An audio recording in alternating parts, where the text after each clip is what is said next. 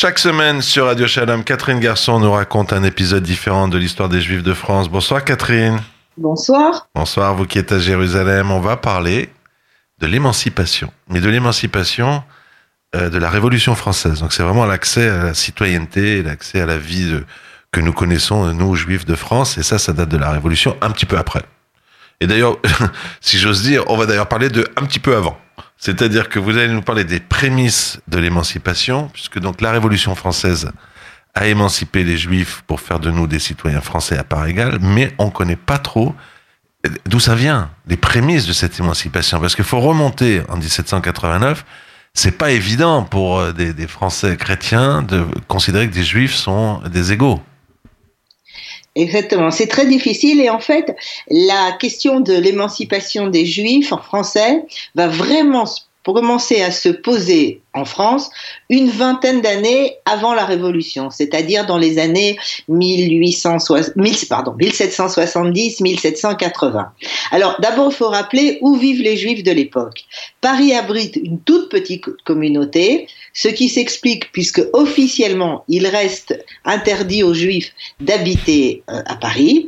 Le sud-ouest avec Bordeaux et Bayonne, où vivent environ 3500 séfarades, très intégrés, dont les plus riches euh, font du commerce international, et à l'est de pays où ils sont de loin les plus nombreux, en Alsace, où les Juifs mènent une vie traditionnelle en exerçant le plus souvent des petits métiers, et en Lorraine, progressivement annexée à la France, elle sera complètement annexée à la France en 1766, et là, les Juifs occupent des positions nettement supérieures aux Alsaciens. Alors, comme euh, n'étant, comme l'explique l'historienne René Neher-Bernheim, n'étant oh. pas officiellement euh, autorisés à résider à l'intérieur du royaume, les Juifs sont tolérés dans ces régions en vertu de règlements provisoires qui s'appellent des lettres patentes. Les Portugais sont les premiers à en avoir bénéficié dès le XVIe siècle en tant que nouveaux chrétiens, puisqu'ils sont venus en tant que maranes. Ces lettres doivent être renouvelées pour eux de règne en règne. Chaque fois, il faut payer une somme importante au Trésor royal. Alors, grâce à l'intervention de Jacob Rodrigue Perrer, les lettres patentes de 1776 confèrent officiellement aux Portugais le nom de juifs et mettent ainsi un point final à leur situation de marane. Par contre, en 1784, les lettres patentes pour les juifs d'Alsace sont pleines de mesures discriminatoires et à côté d'autres réglementations humiliantes, elles visent à réduire le nombre des juifs de la province en restreignant euh, l'entrée des étrangers et surtout les mariages. Alors, donc là déjà, c'est les premiers. Bien entendu. Là, là déjà, oui. Déjà, c'est je pense même avec les non-juifs, ça doit carrément être interdit.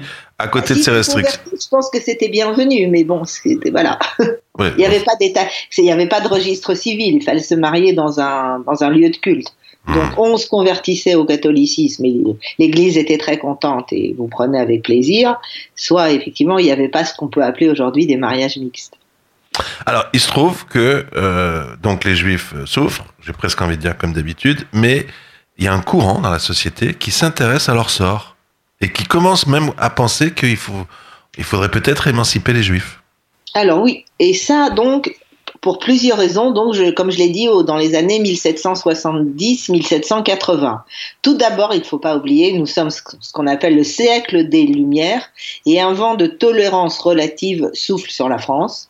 Relatif parce que, comme le fait remarquer l'historien Léon, Léon Poliakov, pour ce qui est des Juifs, les milieux éclairés commencent à s'intéresser à leurs conditions vers 1775-1780.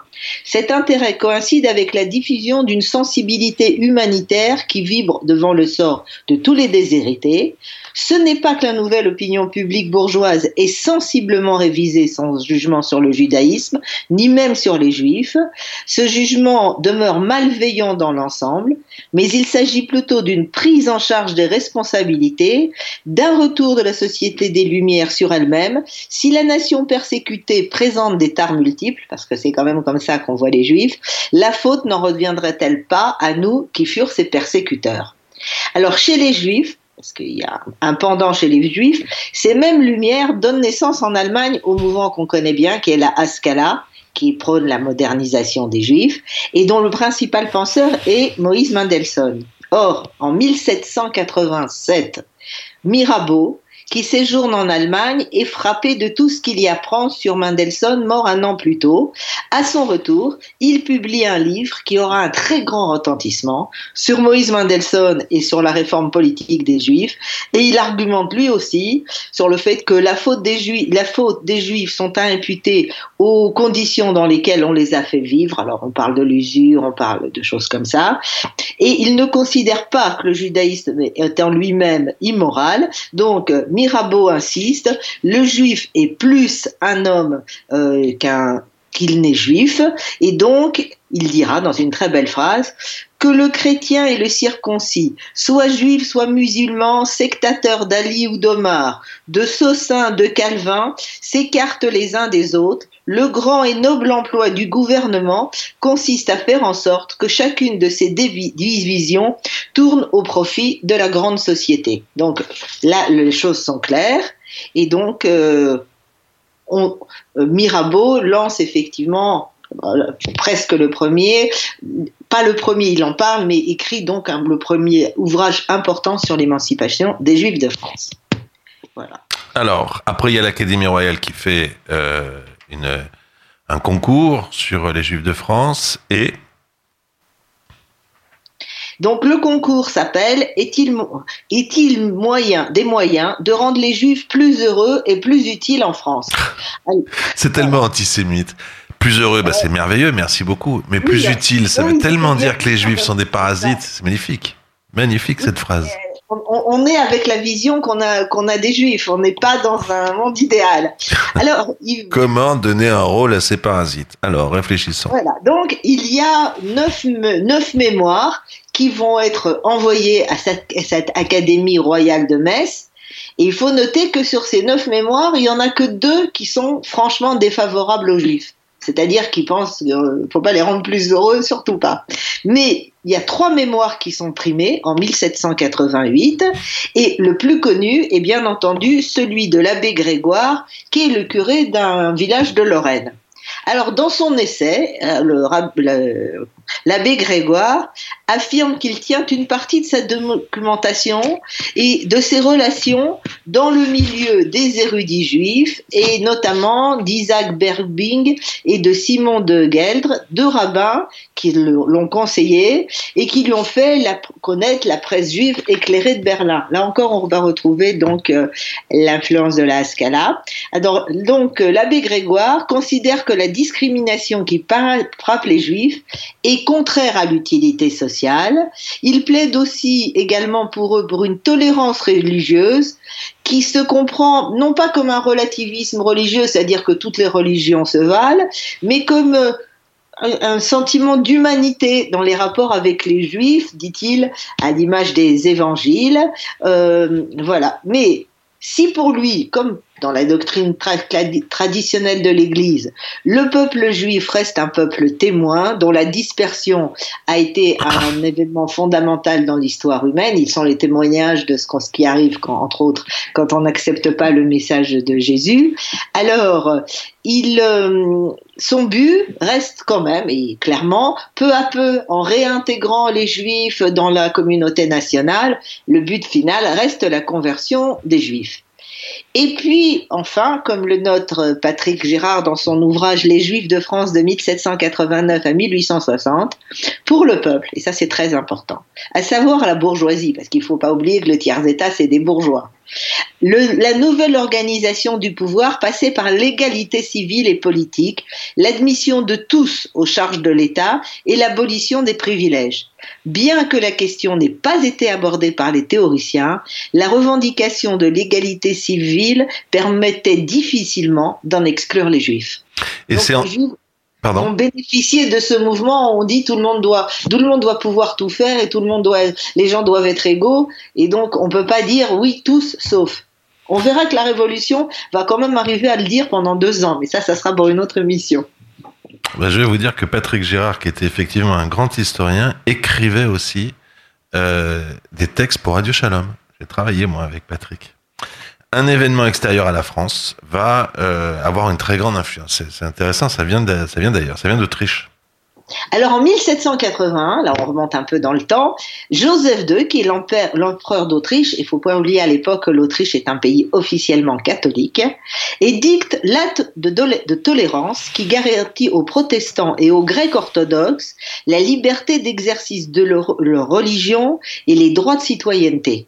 Un an plus tard, le 2 novembre 1782, cet édit de tolérance s'étend aux Juifs, et c'est des Juifs qui vivent très nombreux dans les possessions orientales de la monarchie. Il faut pas oublier qu'on est dans l'Empire austro-hongrois, qu'il y a beaucoup de Juifs d'Europe de l'Est, ce qu'on appellera d'Europe de l'Est, qui sont sous directement la domination autrichienne. Donc ces gens-là arrivent vont obtenir des droits égaux dans l'empire autrichien. Alors pour l'élite cultivée qui pense que c'est à l'État de prendre des initiatives, que les initiatives doivent venir par en haut, cet acte de tolérance autrichien constitue une sorte de modèle pour les autres souverains européens. Alors, la monarchie française, à savoir Louis XVI, n'est pas insensible à tous ces mouvements et tous ces débats un édit de, de novembre 1787 que, l'on doit principalement à Malzerbe. Alors Malzerbe, il est à l'époque membre du Conseil d'en haut. Et c'est quoi le Conseil d'en haut? C'est un peu comme, euh, je sais pas, le, Conseil des ministres aujourd'hui. C'est un ensemble d'organes collégiaux euh, qui, euh, qui chargé de préparer les décisions du roi de France et de le guider par ses avis. Donc Malzerbe organise l'état civil des non-catholiques et qui initiant ainsi un début de reconnaissance de la pluralité des confessions en France. Faut pas oublier que les protestants ne sont pas forcément bienvenus non plus. Non plus les travaux de Malzerbe sur les protestants l'ont amené donc à se pencher sur la situation des juifs. Alors, il y a une légende à ce propos. On, Louis XVI, le roi, aurait dit à Malzerbe, Monsieur de Malzerbe, vous vous êtes fait protestant, moi maintenant je vous fais juif, occupez-vous d'eux. Donc, le roi donne à Malzerbe, Malzerbe est d'accord, enfin il y a probablement une interaction entre les deux, Malzerbe va s'occuper effectivement de la de du début de l'émancipation des Juifs de France. Alors, qu'est-ce qu'il va faire Malzerbe Il va réunir une commission avec à ses côtés deux, deux conseillers non juifs qui sont très au fait de la question juive. Le premier, qui est quelqu'un de très important, s'appelle Pierre-Louis Roderer et il a notamment assuré en tant que juriste la défense de juifs euh, de, euh, de la région de Metz et des Alsaciens. Le 21 1700 21 pardon, avril 1747, il a obtenu un arrêt de la Cour de Metz en faveur de son client, Moïse Cerf, qui était poursuivi pour de prétendues fausses créances. Alors, cette décision est importante, elle va être confirmée par un arrêt de règlement du Parlement de Metz de la même année, qui interdit les manœuvres des habitants de la campagne contre les Juifs dont, dont ils avaient été secourus par des prêts d'argent. C'est-à-dire, on peut plus ils disent vous êtes venu voir des prêteurs juifs, ne venez pas ensuite euh, dire que c'est pas vrai. Alors, le même a obtenu aussi la réhabilitation de Hirzel Lévy, qui était innocent du crime qu'on euh, lui avait euh, imputé et qui avait été rompu, qu'on appelait rompu vif, c'est-à-dire tué à coups de barre de fer, oui, le 31 décembre 1754 à Colmar.